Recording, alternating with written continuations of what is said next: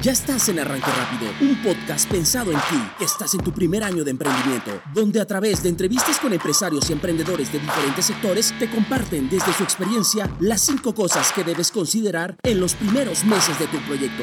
¡Comenzamos! Muy buenos días, bienvenidos a este nuevo podcast. El día de hoy tengo una gran invitada, una gran asesora, consultora, yo la conozco pues en este networking al cual pertenezco que se llama NIP. Ya obviamente a muchos me han escuchado y los he presumido muchísimo. Ella es Vanessa, Vanessa Vera, psicóloga de profesión, apasionada del talento. Actualmente directora de Hunter México, una consultoría enfocada en el reclutamiento, headhunting y desarrollo de recurso humano y talento. ¿Cómo estás? Muy buenos días y bienvenida, amiga. ¿Cómo te va? Hola, muy bien Giovanni, muchísimas gracias.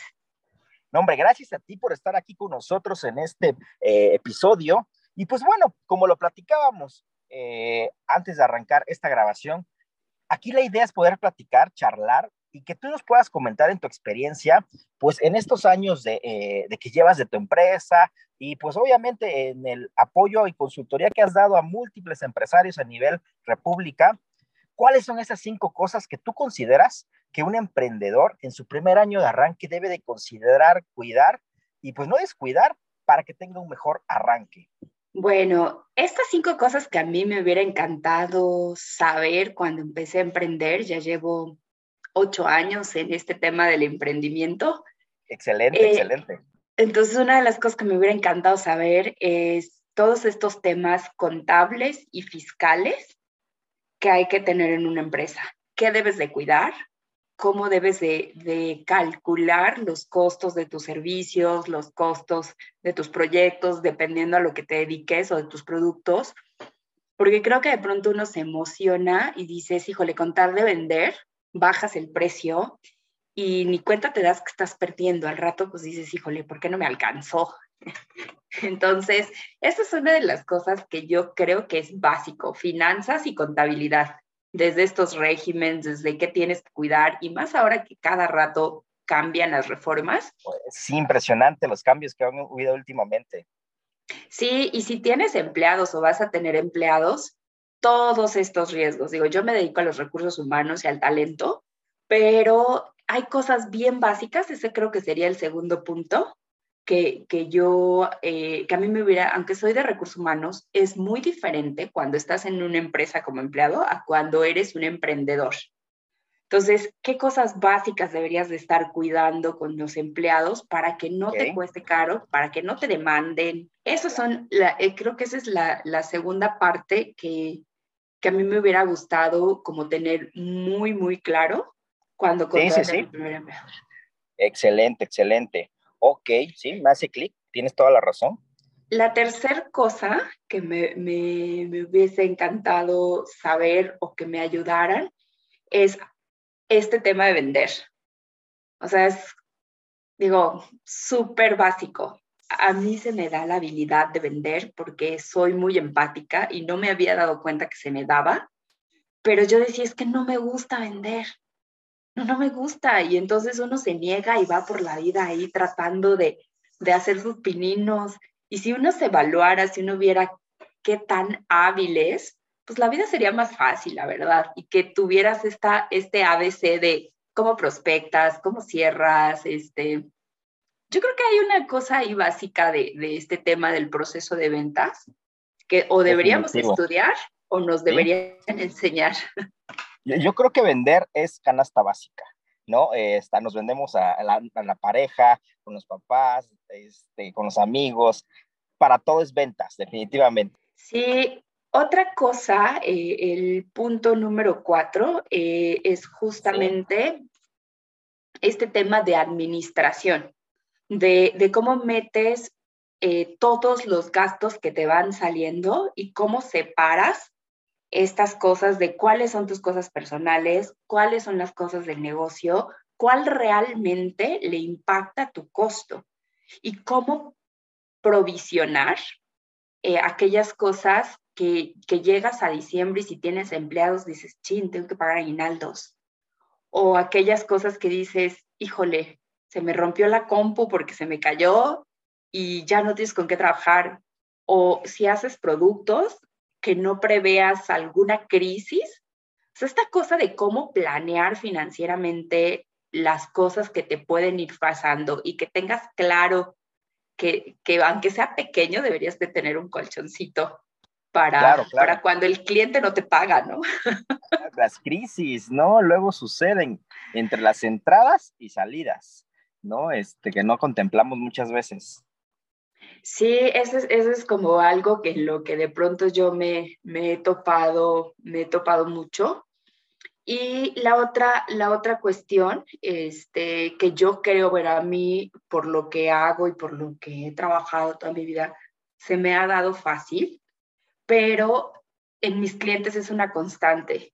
Este tema de cómo identificar a quién promueves y a quién no, y cómo calculas el sueldo que le vas a dar a la gente.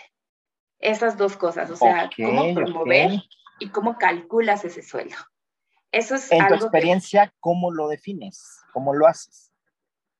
Bueno, eh, en mi experiencia, eh, la parte de definir a quién promueves, yo lo hago a través de herramientas este, de entrevistas por competencias y exámenes psicométricos y definiendo las competencias del puesto. Entonces hago este comparativo para saber qué tan, eh, qué tan cercano es la persona a sus competencias para que entonces ya pueda decidir si la persona va a ser buena o no en lo, en lo nuevo que va a hacer. Y en una cuestión de sueldos, pues eh, una, reviso cómo está la competencia en el mercado. Dos, reviso cuánto me va a costar a mí y todo, todas estas cosas que aprendí con mi contador, ¿no? Desde, pues si le vas a una computadora, tiene que estar en tu costo, si, si las vacaciones, este, em, la publicidad, el aguinaldo, la prima vacacional, el costo social, si le vas a dar de alta en el IMSS, o sea, hay un buen de cosas. Eh, por ejemplo, mi gente usa herramientas que, que sí la traslado con clientes porque mi gente utiliza pruebas psicométricas y utiliza entre estas competencias que tiene que usar, ¿no? Y entonces ese es un costo que a mí yo estoy pagando de todos modos, ¿no? Entonces, eh, a veces dices, bueno, pues es que hasta por default, pero no, te cuesta. Así es, eh, correcto. Esas dos cosas creo que son eh, una constante en, en mis clientes y que la verdad siempre eh, pues he tratado de ayudarles y orientarles en, en, cómo determinar estas cosas y que además seas consciente de que si vas a contratar a alguien más o alguien nuevo o tu primer empleado, al menos tengas presupuesto de tres a seis meses para poderle pagar a prueba de crisis, porque no va a depender que si el cliente te paga o no, o sea, tú le tienes que pagar a la gente, no importa. Es correcto, correcto. Entonces, esas cosas nunca nos las enseñan y nunca nos las dicen y entonces, ¿quién termina sin dinero? El emprendedor. y vendiendo hasta lo que no tiene a veces. Sí, pues a veces terminas peor de como empezaste, ¿no? Este, entonces, pues dices, ves tu cuenta y dices, ching, ya es la quincena y ahora cómo pago, o los proveedores, o cosas Claro, claro, así es, ok.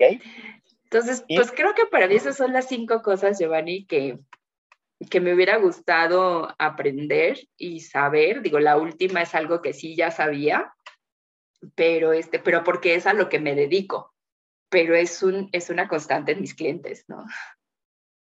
Ok, ok, me, hace clic los cinco puntos que, que, mencionas, ¿no? Oye, y aprovechando desde tu experiencia, obviamente, en el tema este de reclutamiento y llevar el talento humano tal cual, ¿cuál sería esa recomendación que le darías al emprendedor cuando arranca con un equipo de trabajo y de alguna manera no trae las bases como para liderar. El, que el emprendedor no tiene las bases para liderar.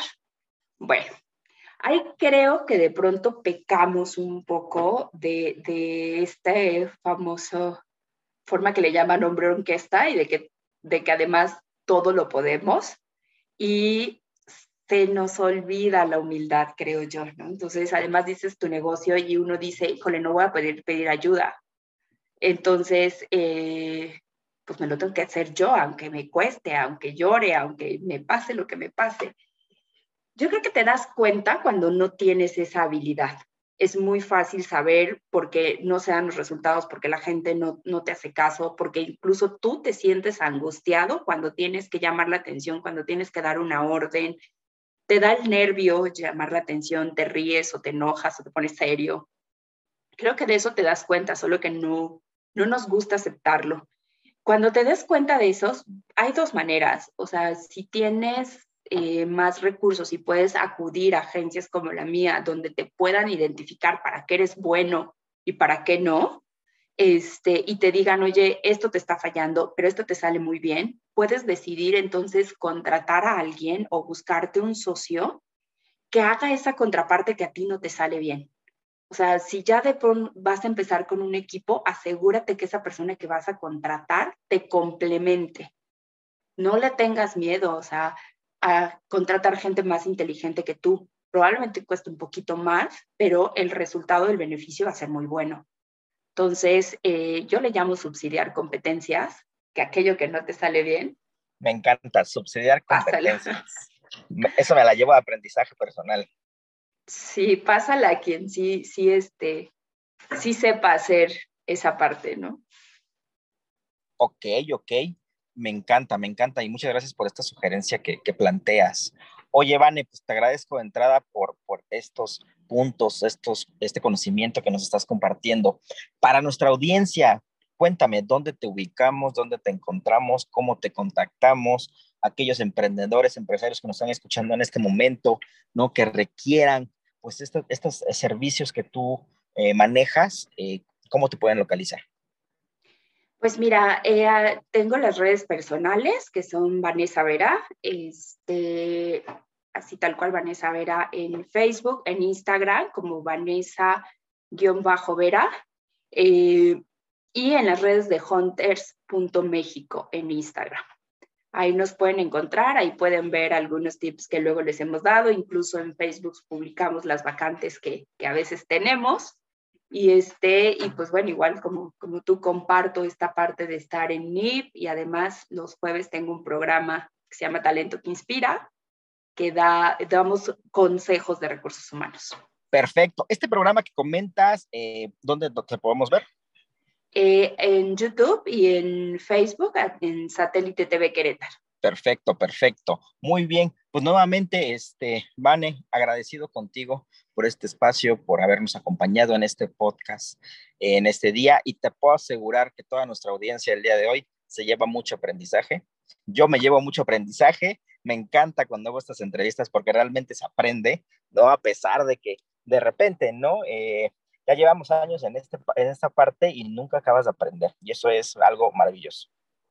Sí, no, definitivamente. Cuando estás emprendiendo es, un tema de nunca acabar de aprender cosas porque además el entorno siempre va a ir cambiando y entonces te tienes que ir adaptando. Una bonita montaña rusa. Es correcto, es una hermosa montaña rusa. Mejor no lo podemos describir. Pues bueno, a nuestra audiencia, nuevamente muchísimas gracias a todos. Gracias, Vane, por estar aquí con nosotros y nos vemos en el siguiente episodio.